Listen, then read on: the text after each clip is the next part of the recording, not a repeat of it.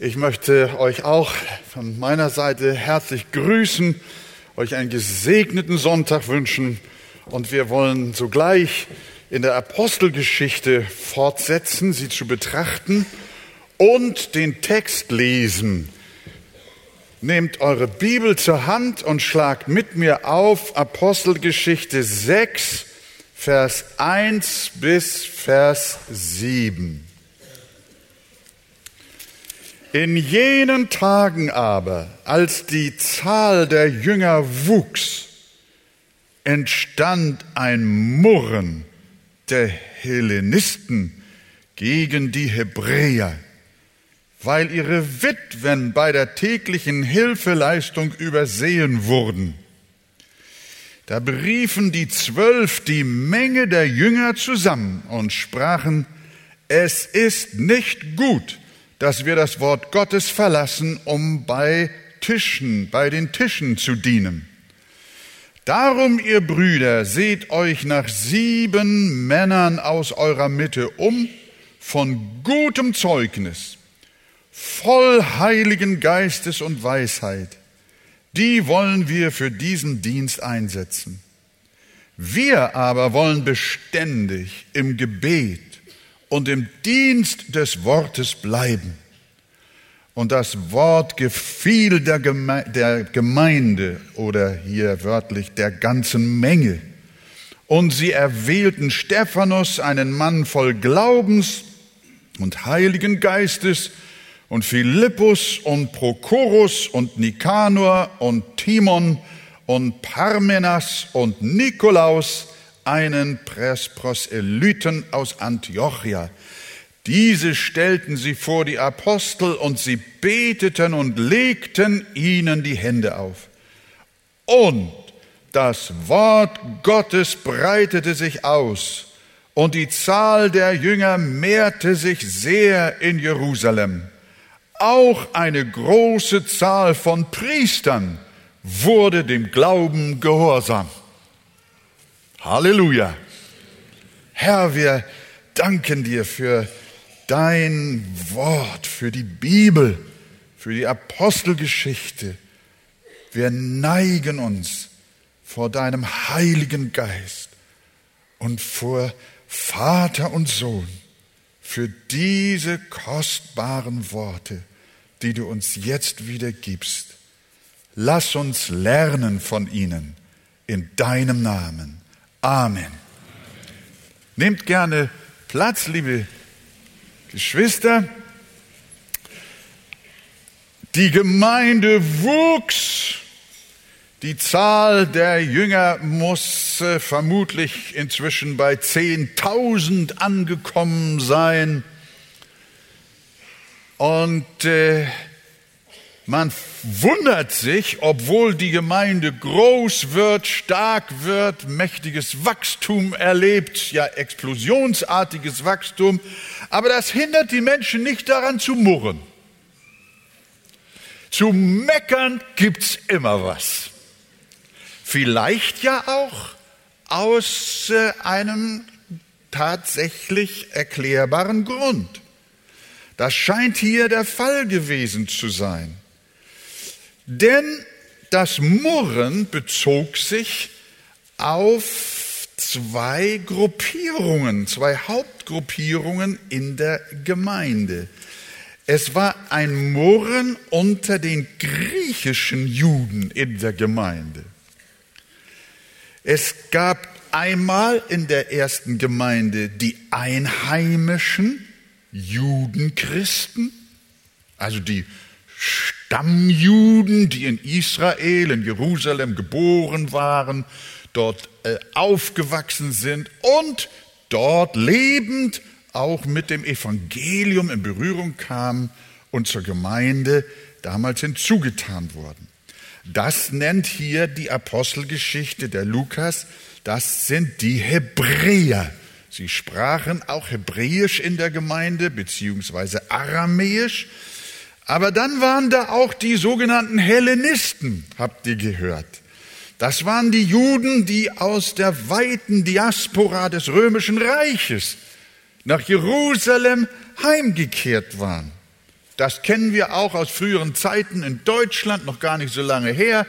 Dann kamen die äh, äh, Deutschen aus Westpreußen und wie heißen sie da alle, die, die sogenannten Russlanddeutschen und äh, aus den verschiedensten Gebieten, wo sie alle gewohnt haben und kamen heim ins Reich, wie man so schön gesagt hat. So war das hier auch. Diese Hellenisten waren Juden aus den verschiedenen Provinzen des römischen Reiches und die sprachen Griechisch. Denn die Hauptsprache im griechischen Reich, die Amtssprache war römisch, aber die Sprache unter den Menschen war griechisch. Und wir erinnern uns an das Pfingstereignis, da waren ja auch Juden verschiedenster Nationalität dabei, von denen sich viele bekehrten. Diese waren nicht in Israel geboren, sondern lebten möglicherweise schon seit Generationen in den verschiedensten Gegenden des römischen Reiches und waren nun eingewandert. Also da waren die, die, äh, äh, die äh, Judenchristen, das waren also die Hebräer von zu Hause, die Einheimischen und die Juden, die Hellenisten, die von draußen gekommen waren. Und zwischen diesen beiden Volksgruppen gab es einen Streit, dass ihre Witwen, also die Hellenisten im Besonderen, die haben sich beschwert, dass ihre Witwen im Vergleich zu den Stammbjuden äh, bei den Hilfeleistungen benachteiligt wurden. Was wir sehen ist, es handelt sich hier unter den ersten Christen also um einen handfesten Konflikt zwischen Einheimischen und Zugewanderten. Das ist also uralt man kann auch fast sagen, ein ethnisches Problem, um nicht zu sagen noch ein rassistisches Problem. Und das, und das wundert ja, das passiert in der Urgemeinde, in dieser wunderbaren, herrlichen, vorbildlichen Urgemeinde. Da streiten sich zwei verschiedene Volksgruppen. Weil die einen sagen, unsere Witwen, und damals gab es ja keine Rentenversicherung und auch nicht Hartz IV oder andere Sozialleistungen des Staates, sondern die waren verarmt. Wir sehen also in der ersten Christenheit also nicht nur Licht, sondern auch Schatten. Wir sehen eine vom Heiligen Geist erfüllte, mächtig wachsende Kirche, in der Gott Zeichen und Wunder wirkte, wie wir das gesehen haben und auch gelesen haben. Aber wir sehen auch eine Gemeinde, in der es noch viel Sünde gab. Denken wir nur an diese Heuchelei von Ananias und Sapphira. Wir sehen auch den Zauberer Simon, der sich die Kraft des Heiligen Geistes kaufen wollte. Oder Johannes Markus, der sich treulos von den Aposteln absetzte. Und hier sehen wir den Streit zwischen zwei Parteiungen in der Gemeinde, den Hebräern und den Hellenisten. Was wir daraus lernen, liebe Geschwister, ist, wir sollten die Urgemeinde also niemals idealisieren und nicht so tun, als wäre sie die fehlerfreie, reine Gemeinde, an der sich heutige Gemeinden alle dringend messen lassen müssen. Das ist problematisch. Maßstab für christliches Leben heute ist nicht die Urgemeinde, sondern die Bibel, die uns auch die Sünden der Urgemeinde zeigt. Dass wir sie eben nicht wiederholen soll. Denn in der Urgemeinde gab es viel Not. Auch die ersten Christen hatten es noch mit ihrem alten Menschen zu tun. Genauso wie wir heute. Mit Neid, mit Eifersucht, mit Egoismus, mit Bevorzugung und Benachteiligung. Auch sie schwammen nicht im totalen Sieg über die Sünde, sondern mussten wie auch wir den guten Kampf des Glaubens kämpfen. Und sie mussten genauso wie wir auch in der Heiligung wachsen und waren keine vollkommenen Menschen, wiewohl diese Zeit ein mächtiger geistlicher Aufbruch war, wie er selten später sich so ereignet hat. Aber auch diese Menschen waren ganz normale Heilige, die noch Ermahnung und auch Korrektur gebrauchten. Aber sie glichen den Gemeinden von heute auch noch in einer anderen Hinsicht. Nicht nur, dass sie Heiligungsprobleme hatten, sondern Jesus beschreibt das, was wir hier sehen in der Gemeinde, äh, äh, wie folgt. Er sagt in Matthäus 13, wiederum gleicht das Reich der Himmel einem Netz, das ins Meer geworfen wurde und alle Arten von Fischen zusammenbrachte. Als es voll war, zogen sie es ans Ufer, setzten sich und sammelten die Guten in Gefäße. Und die Faulen warfen sie weg. Und Jesus sagt, so wird es am Ende der Weltzeit sein. Die Engel werden ausgehen und die Bösen aus der Mitte der Gerechten aussondern und sie in den Feuerofen werfen. An anderer Stelle spricht Jesus vom Unkraut mitten im Weizenfeld das bis zur Ernte bleibt, am Tage des Gerichts aber getrennt wird. Und so gab es in der ersten Gemeinde nicht nur gute Fische, sondern auch faule. Es ist wie heute. Es gab Weizen, aber auch Unkraut. Neben den wiedergeborenen Christen die wirklich von innen heraus Christen waren, gab es auch Unechte, deren Christsein mehr von äußerer Form bestimmt war, von der Etikette. Aber der Glaube hatte nicht wirklich ihr Herz erreicht. Das Evangelium ist nicht bis zum Kern ihres Seins durchgedrungen. Und so blieben sie, wiewohl sie sich christlich gaben, im Herzen doch Menschen der Welt. Das ist in etwa uns erklärt worden im Hebräer 6. Da ist die Rede von Menschen, die gewisse Einsichten vom Evangelium her gewonnen haben. Sie haben sogar eine gewisse Erleuchtung erfahren. Sie sind sie haben Teil gehabt am Wirken des Heiligen Geistes und sogar die Kräfte der zukünftigen Welt geschmeckt. Sie haben Zeichen und Wunder gesehen, mächtige Dinge erlebt mitten in der Gemeinde. Und doch endeten diese Menschen im Abfall und gingen verloren. Das sind Menschen, die nur äußerlich vom Heiligen Geist ergriffen worden sind. Die sind begeistert über Zeichen und Wunder und über, über phänomenale Dinge, die geschehen. Und, oh, und sie sind emotional aufgeheizt und sind so plötzlich Start-up-Christen. Man nennt sowas auch Strohfeuer. So hoch wie die Flammen schießen, so sind sie plötzlich verbrannt wie Asche. Diese Menschen waren vom Heiligen Geist berührt, aber nicht von ihm verändert worden.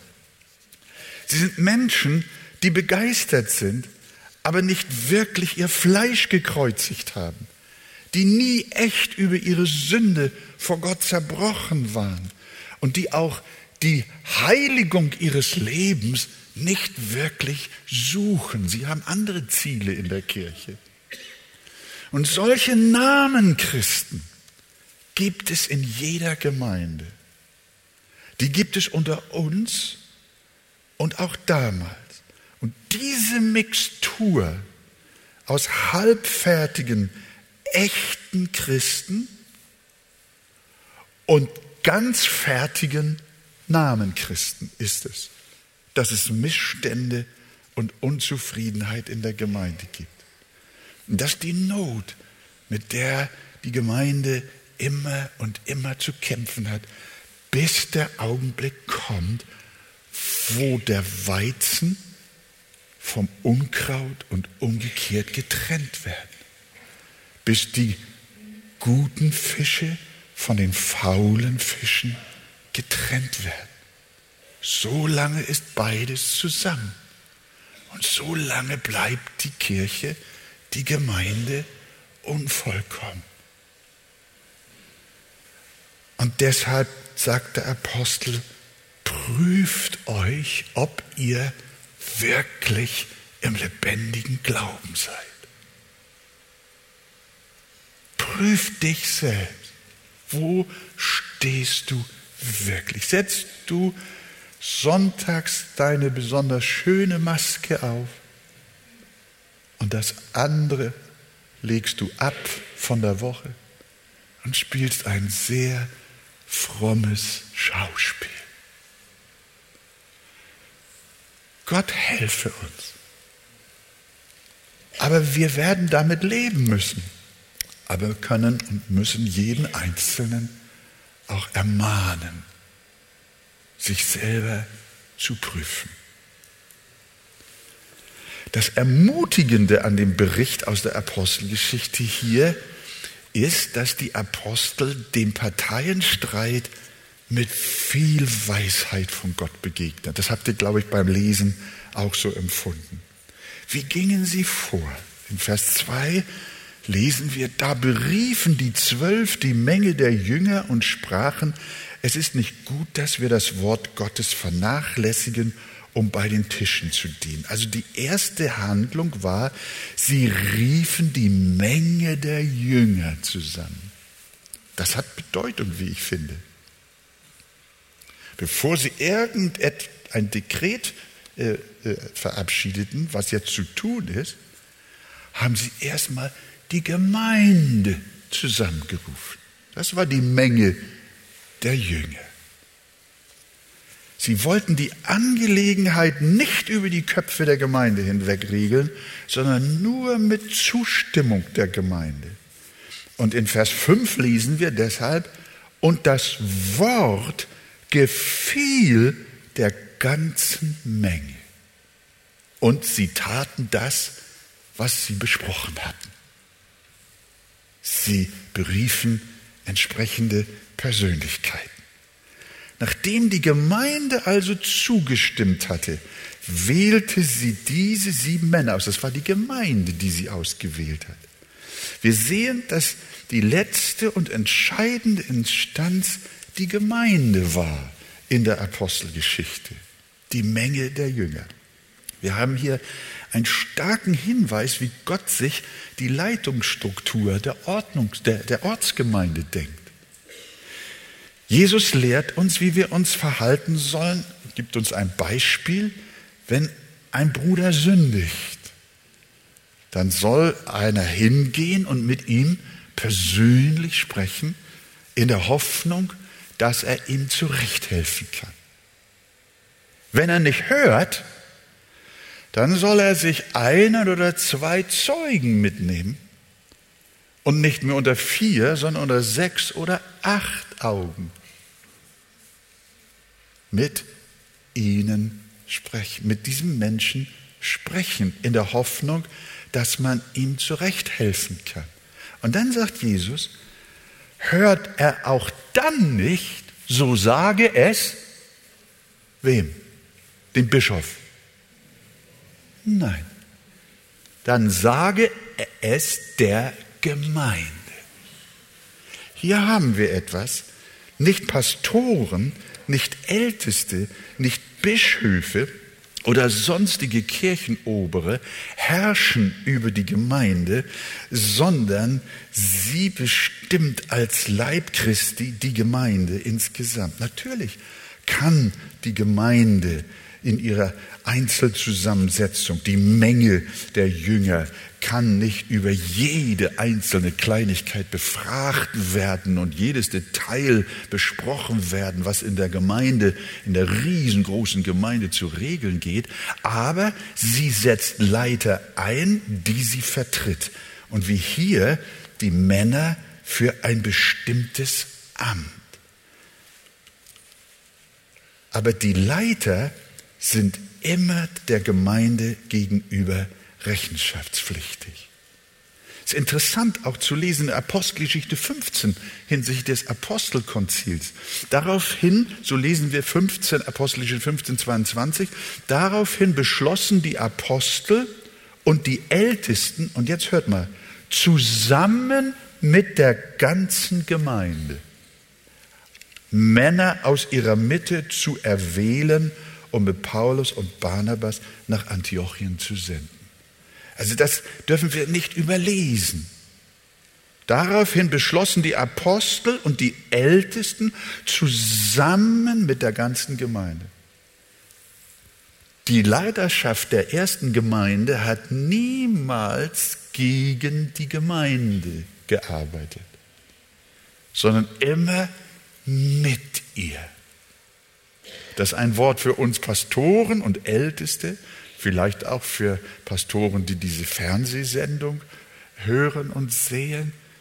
Wir sind nicht berufen, über die Gemeinde zu herrschen,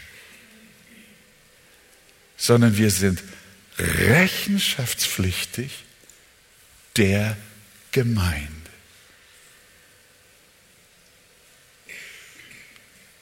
Ein Disziplinarverfahren betreffend schreibt Paulus an die Korinther in 2. Korinther 2, Vers 6, für den Betreffenden sei die Bestrafung, also für die Betreffenden, für den Betreffenden, der diszipliniert wurde, sei die Bestrafung, und er schreibt da ein interessantes Wort, von Seiten der Mehrheit genug. Das klingt nach Demokratie. Und ich sage euch, es ist auch so. Es gibt nur einen unfehlbaren Herrn in der Gemeinde. Und wer ist das? Jesus. Wir haben gestern gehört auf dem Mitarbeitertreffen der Arche, dass die Gemeinde Jesus gehört. Sie ist sein Eigentum. Und die Leiter der Gemeinde, die Ältesten, die Pastoren der Gemeinde, sie sind nur beauftragt, die Gemeinde nicht gegen die Gemeinde zu führen, sondern mit der Gemeinde zu führen. Wir freuen uns, dass wir in unserer Gemeinde deshalb auch ein äh, Bestätigungsverfahren haben, dass die wesentlichen Entscheidungen unserer Arche-Gemeinde von der gesamten Gemeinde getragen werden und bestimmt werden. Das ist wichtig. Von den Puritanern wissen wir aus, dem sogenannten, aus der sogenannten Cambridge-Plattform von 1648, da haben sie eine Leitungsstruktur äh, für ihre Kolonialgemeinden in Amerika eingesetzt. Und da schreiben sie, die Regierung der Gemeinde ist eine gemischte Regierung. In Bezug auf Christus, das Haupt und den König der Gemeinde, ist sie eine Monarchie. In Bezug auf Christus ist die Gemeinde, das Reich Gottes, eine Monarchie. Wer ist König? Jesus. Aber in Bezug auf den Leib der Gemeinde ist sie eine Demokratie. Und da freue ich mich so drüber. Da, da kommt eine unglaubliche Wertschätzung heraus. Die Apostel damals hätten noch sagen können, Mensch, also wir sind die Herren hier. Wer hat denn den Lahmen gesund gemacht? Wer hat denn gepredigt vor den Menschen? Und wer ist denn hier äh, der, der, der von Gott bestätigt wurde? Sind das nicht die Apostel? Haben wir nicht was zu sagen? Komm mal her, wir setzen gleich mal ein paar Leute ein, damit die Gemeinde Bescheid weiß, so und so machen wir das. Nein, ihr Lieben, eine Ehre und Wertschätzung der Apostel den einzelnen Gläubigen gegenüber. Ihr seid kostbar. Ihr seid der Leib der Gemeinde, der Leib Christi. Ihr seid Jesu Krone, Jesu Freude, Jesu, Jesu Braut. Und über eure Köpfe geht nichts hinweg sondern Jesus hat die Gemeinde autorisiert, dass sie eine demütige Leiterschaft hat, die sich rechenschaftspflichtig weiß der Gemeinde gegenüber. Und so soll es in der Arche sein. Und wir sehen, darauf liegt großer, großer Segen. Äh, da lesen wir, da beriefen die Zwölf die Menge der Jünger zusammen. Und sie jonglierten das nicht alleine.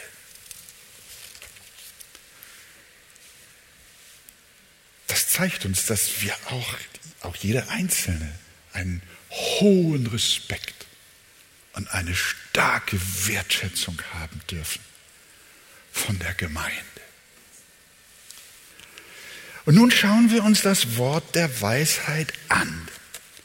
Was haben jetzt die Apostel gesagt, die zwölf? Es bestand aus zwei Stücken. In Vers 2. Erstens, es ist nicht gut, dass wir das Wort Gottes vernachlässigen, um bei den Tischen zu dienen.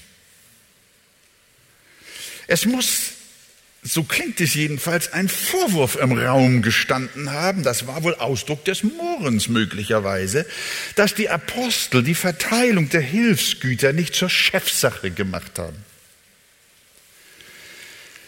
Es wurde möglicherweise hinter vorgehaltener Hand kritisiert, die Apostel sollen besser mal nicht so viel predigen, sondern mehr handeln und endlich mal selbst mit anpacken und den vernachlässigten Witwen helfen. Wissen Sie denn nicht, dass die Hunger haben?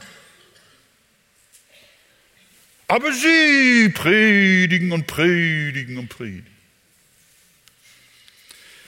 Sowas hören wir heute manchmal auch. So, der Sound ist in etwa so. Hört mal lieber auf, mit dem Mund zu predigen, sondern fangt mal an, mit den Händen es zu tun. Das wäre viel glaubwürdiger. Und viele Pastoren hören darauf und legen keinen Wert mehr auf die Predigt, sondern verlagern ihren Dienst auf Sozialarbeit. Sie modeln ihre Kirchen um, richten Mittagstafeln ein, verteilen Kleider und organisieren Kirchenasyl für abgelehnte Asylbewerber und äh, der Dienst der Barmherzigkeit ist jetzt für sie alles und die biblische Predigt ist nichts. Das ist eine Entwicklung, die wir heute sehr stark beobachten. Mehr oder weniger. Und angesichts der großen sozialen Nöte in der Welt kann man einen solchen Ansatz eventuell auch nachvollziehen. Aber was sagen die Apostel dazu? Die sagen es nicht gut. Dieses Argument ist nicht gut. Es ist nicht gut, dass wir das Wort vernachlässigen, um bei den Tischen zu dienen. Warum sagen Sie das? Weil Ihnen Reden mehr Spaß machte als zu arbeiten? Nein.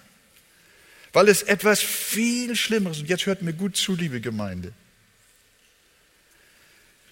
Sie haben das gesagt, weil es etwas viel Schlimmeres gibt, als arm zu sein und Not zu leiden.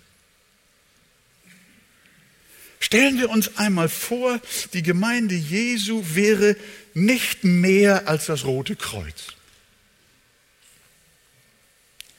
Dann wäre den Bedürftigen zwar mit äußerem geholfen, sie würden sich eines Tages aber dennoch in der Hölle wiederfinden. Versteht ihr das? Deswegen lautet der Missionsbefehl auch nicht, geht hin in alle Welt und verteilt Hilfsgüter, sondern der Missionsbefehl lautet, geht hin in alle Welt und predigt das Evangelium. Und die Apostel sagen, Leute, ich weiß, hier in der Kirche ist ein soziales Problem. Aber das können wir nicht dadurch lösen, dass wir aufhören mit Predigen. Das müssen wir auf eine andere Weise regeln. Es ist nicht gut, dass wir das Wort vernachlässigen. Matthäus 28 formuliert Jesus es noch etwas anders und sagt, geht nun hin und macht zu Jüngern alle Völker, tauft sie auf den Namen des Vaters, des Sohnes und des Heiligen Geistes. Und Jesus gibt uns den Grund dafür an, es, den Missionsbefehl auf das Evangelium, auf die Predigt auszurichten, indem er sagt, fürchtet euch nicht vor denen, die den Leib töten, doch die Seele nicht töten können. Fürchtet euch aber vielmehr vor dem, der Leib und Seele verderben kann in der Hölle. Ich, ich, ich würde mich nicht wundern, wenn einige von uns hier in der Zuhörerschaft sind oder auch am Fernsehgerät und dann sagen, jetzt fängt er schon wieder mit der Hölle an. Das ist doch out of order. Das kann man in unserer Zeit doch nicht mehr tun. Du hör mal, das musst du nicht mir sagen, das musst du Jesus sagen. Nimm deine Bibel und reiß die Seiten raus, in denen von der Hölle geschrieben steht. Aber ich sage dir, dann hast du, wenn du dir die nächste Bibel kaufst, steht das schon wieder drin von der Hölle. Das bleibt. Jesus sagt, wir haben kein, nicht in erster Linie ein soziales Problem, sondern wir haben ein Höllenproblem. Wir haben ein Problem unserer Verlorenheit, unserer ewigen Trennung vor Gott. Und das können wir nicht mit Brot lösen, sondern das können wir nur mit dem Evangelium lösen, nur mit Gottes Wort, nur mit der Predigt und mit dem Zeugnis. Und deswegen ist dieses Statement der Apostel hier so bedeutungsvoll. Das Rote Kreuz, der Samariterbund, die UNO und die vielen anderen sozialen Hilfsdienste auf der Welt leisten eine super Arbeit zur Rettung des Leibes, aber nicht zur Errettung der Seele. Das ist Aufgabe der Kirche und der Gemeinde. Und wenn diese das nicht mehr tun, dann haben sie ihren Namen nicht verdient. Denn was hilft es dem Menschen, wenn seine irdischen Nöte alle gestillt sind, er aber doch Schaden an seiner Seele nimmt? Auch wir als Arche dürfen niemals das Wort vom Kreuz vernachlässigen. Denn die Bibel erklärt uns, was der Hauptgrund ist, warum Jesus überhaupt auf diese Erde kam. Der Hauptgrund ist, er hat selber gesagt, der Sohn des Menschen ist gekommen, um zu retten, zu suchen und zu retten, was verloren ist. Und Paulus schreibt dem Timotheus, Christus Jesus ist in die Welt gekommen, um Sünder zu retten. Und da liegt der Schwerpunkt. Und dazu reichen selbst die besten sozialen Dienste nicht. Dazu braucht es Prediger. Dazu braucht es Seelengewinner, Evangelisten, Hirten und Lehrer, die das Evangelium und das Heil in Christus den Menschen erklären, die das Heil der Seele verkündigen. Und deshalb sagen die Apostel, es ist nicht gut, dass wir das Wort Gottes vernachlässigen, um bei den Tischen zu dienen. Denn es gibt Schlimmeres als Armut. Das ist die Hölle. Und es gibt Besseres als irdisches Wohlergehen. Und das ist der Himmel. Und deswegen kann eine Gemeinde sich nicht mit Sozialarbeit begnügen. Haben wir das verstanden? Entschuldigt, dass ich jetzt hier so. Aber der Rat der Apostel äh, besteht nicht nur in diesem ersten Satz, sondern da ist auch noch ein zweiter Satz. Wir lesen, darum, ihr lieben Brüder, weil wir bei der Predigt bleiben, beim Wort bleiben und auch beim Gebet, wird ja nochmal wiederholt, dieser Ausdruck, Darum, ihr lieben Brüder, seht euch um nach sieben Männern in eurer Mitte, die einen guten Ruf haben und voll heiligen Geistes und Weisheit sind, die wir bestellen wollen zu diesem Dienst. Die Apostel sagen also nicht, dass die Predigt des Wortes den Hilfsdienst für die Witwen überflüssig macht und dass sich durch die Predigt jede soziale Arbeit äh, er, er, erledigt. Nein, kein Buch der Welt, wiewohl die Bibel voll vom Evangelium ist und voll von der Lehre äh, über das Heil der Seele, ist kein Buch der Welt voller von der Lehre der nächsten Liebe als die Bibel. Nicht ist im Neuen Testament. Du sollst deinen Nächsten lieben wie dich selbst. Stammt das aus dem Neuen oder aus dem Alten Testament? Hallo? Wo kommt das her? Aus dem Alten Testament kommt das. Gott war schon im Alten Testament der Gott der Liebe. 3. Mose 19, 18. Du sollst deinen Nächsten lieben wie dich selbst. Und das neutestamentliche Wort dazu ist nur ein Zitat dieses Alten Testamentes. Du sollst, so lehrt Jesus daraus, du sollst den Herrn, deinen Gott lieben mit deinem ganzen Herzen. Das ist das erste und größte Gebot. Und das zweite ist ihm vergleichbar. Du sollst deinen Nächsten lieben wie dich selbst. An diesen zwei Geboten hängt das ganze Gesetz. Es gibt neuerdings eine Diskussion. Äh, manche Leute sagen, drei Gebote zur Liebe gibt es. Du sollst Gott lieben, deinen Nächsten lieben und dich selbst lieben. Das doktern sie da rein, das fuschen sie da rein. Selbstliebe ist heute das große Thema, aber die Bibel erklärt Selbstliebe zur Sünde. Jesus redet nicht von drei Geboten der Liebe, sondern nur von zwei, ausdrücklich. Er selbst sagt wörtlich, an diesen zwei Geboten hängt das ganze Gesetz und die Propheten. Du sollst Gott lieben und deinen Nächsten wie dich selbst. Das erste Gebot besteht in der Vertikalen, in unserer Beziehung zu Gott. Und das zweite in der Horizontalen, in unserer Beziehung zu Menschen. Und genau diesen Weg wollen die Apostel gehen. Liebe Gott, trachte am ersten nach dem Reich Gottes, predige das Evangelium.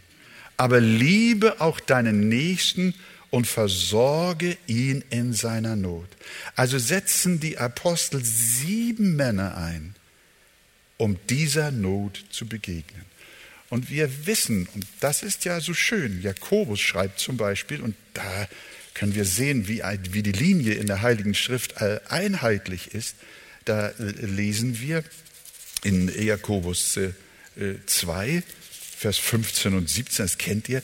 Wenn nun ein Bruder oder eine Schwester ohne Kleidung ist und es ihnen an der täglichen Nahrung fehlt und jemand von euch würde ihnen sagen, geht hin in Frieden, wärmt und sättigt euch, aber ihr gäbet ihnen nicht, was zur Befriedigung ihrer leiblichen Bedürfnisse erforderlich ist, was würde das helfen?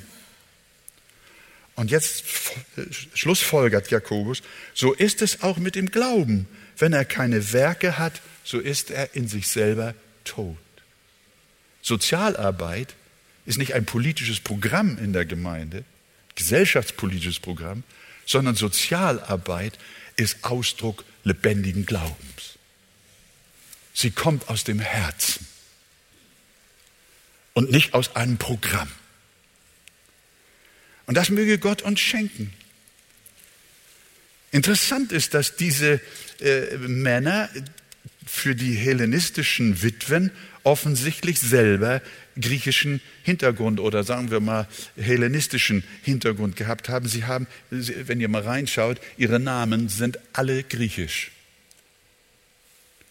Und so sagen sie, lasst doch die griechische Gruppe sich auch von ihren eigenen Menschen dienen. Sie kennen sie am besten.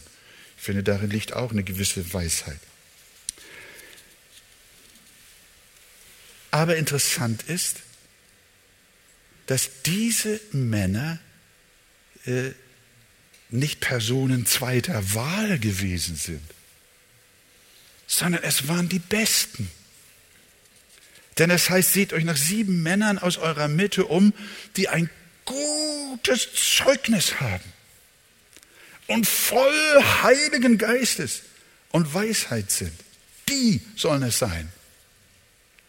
Sie sollten nicht einfach nur Sozialarbeit machen, sondern sie sollten das in der Kraft des Heiligen Geistes tun. Denn bei Gott ist die Gabe der Barmherzigkeit genauso eine Gabe des Geistes wie zum Beispiel die Gabe der Prophetie. Wenn ihr euch die Listen über die Gaben des Heiligen Geistes anschaut, im Römer, Römer, äh, im Römerkapitel, beziehungsweise Römer 12 oder auch 1. Korinther 12, dann merkt ihr, wie diese sozialen Gaben, die Dienstgaben am nächsten auf gleicher Ebene und Linie stehen wie die Zeichengaben, die so ein übernatürliches äh, äh, Wesen haben. Alle Dienste in der Gemeinde, sowohl die Lehr- und Leitungsgaben wie auch die Zeichengaben, wie auch die sozialen Gaben haben alle den gleichen Wert vor Gott und sind gleichermaßen Charismen des Heiligen Geistes. Wir schauen uns das mal kurz an. Oh, die Zeit ist jetzt rum. Wir, ich, wir wollen dann ja auch zum Abendmahl kommen. Oh, oh, ihr gebt mir immer zu wenig Zeit. Bis heute Abend muss das schon sein, nicht wahr? Äh, Römer, Römer 12, Vers 6. Wir haben verschiedene Gnadengaben. Wenn wir Weissagung haben, so sei sie in Übereinstimmung mit dem Glauben. Wenn wir einen Dienst haben, so geschehe er im Dienen. Wer lehrt, diene in der Lehre. Wer ermahnt, diene in der Ermahnung. Wer gibt, gebe in Einfalt. Wer vorsteht, tue es mit Eifer. Und jetzt kommt es. Wer Barmherzigkeit übt, mit Freudigkeit. Hier seht ihr, wie explizit Barmherzigkeit als ein Charisma des Heiligen Geistes angesehen wird.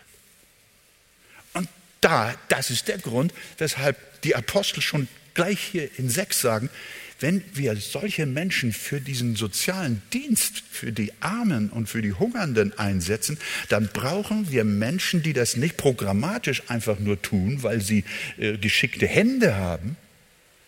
Nein, sondern das müssen Männer sein, die mit Gottes Gaben ausgerüstet sind, die voll Heiligen Geistes sind, die verstehen, dass dieser Dienst an den Schwachen ein Gottesdienst ist.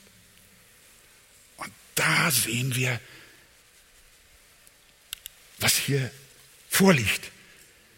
Der Dienst der Barmherzigkeit steht auf einer Stufe mit der Gabe der Weissagung und der Gabe der Lehre.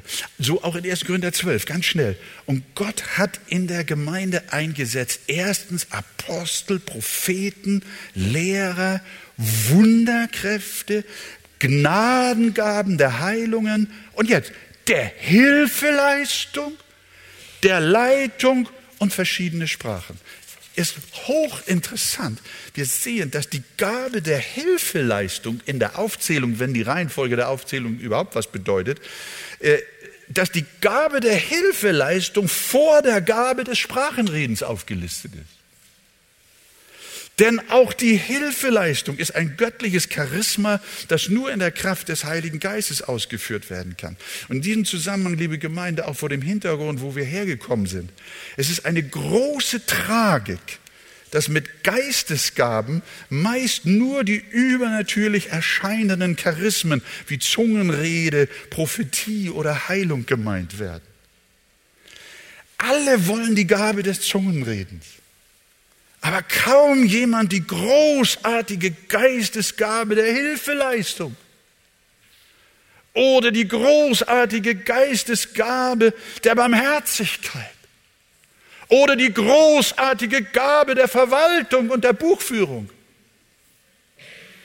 Eine solche Einseitigkeit verengt die Gemeinde und lässt sie verarmen, obwohl der Herr ihr einen so vielseitigen Reichtum an Gaben gegeben hat. Die zwölf Apostel hier suchten im Auftrag der Gemeinde Mitarbeiter für die Armenbetreuung. Andersrum, die Gemeinde suchte Menschen für die Mitarbeiter, als Mitarbeiter für die Armenbetreuung und sie suchten dabei nicht etwa Minderbemittelte aus, sondern Männer voll Heiligen Geistes mit dem göttlichen Charisma der Hilfeleistung. Es waren Persönlichkeiten im Glauben. Und so soll es sein, liebe Gemeinde. Das ist das, was, was ich empfinde. Ich, es kam richtig Freude auf, als ich mich mit diesen Dingen so beschäftigt habe. Wir als Arche versuchen das mit Gottes Hilfe auch in eine gesegnete Balance zu bringen. Das Wort können wir nicht aufgeben. Die Predigt steht in der Mitte. Da geht es ums Heil der Seele. Aber der Dienst am nächsten, gehört auch dazu, als Frucht und Ausdruck unseres Glaubens. Und darum haben wir Hoffnung für Kinder. Darum haben wir Programme für Arme und Schwache und Hungernde und Verfolgte, Menschen, die in Not sind und ein Missionswerk, das Gott uns anvertraut hat. Und liebe Gemeinde, darauf ruht ein mächtiger Segen. Und dann bin ich jetzt auch durch. Äh, das zeigt der letzte Vers. Hört mal, wie, das ganze, wie dieser ganze Vorgang zu Ende geht. Vers 7. Das Ergebnis. Und das Wort Gottes, Luther sagt, wuchs. Schlachter sagt, und das Wort Gottes breitete sich aus. Und die Zahl der Jünger mehrte sich sehr in Jerusalem. Und jetzt kommt noch was Schönes. Auch eine große Zahl von Priestern wurde dem Glauben gehorsam. Ja, das steht da auch in der Bibel. Priester können sich auch bekehren. Wir sind alle Sünder vor Gott. Lasst uns auf beiden Gebieten treu sein. In der Verkündigung zum Heil der Seele und in der Betreuung der Armen, damit ihrer Bedürftigkeit geholfen wird.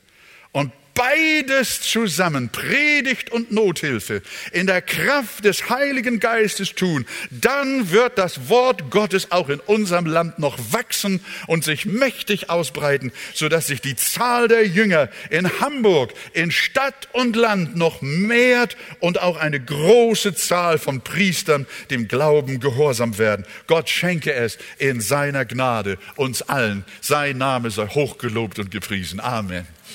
Yeah.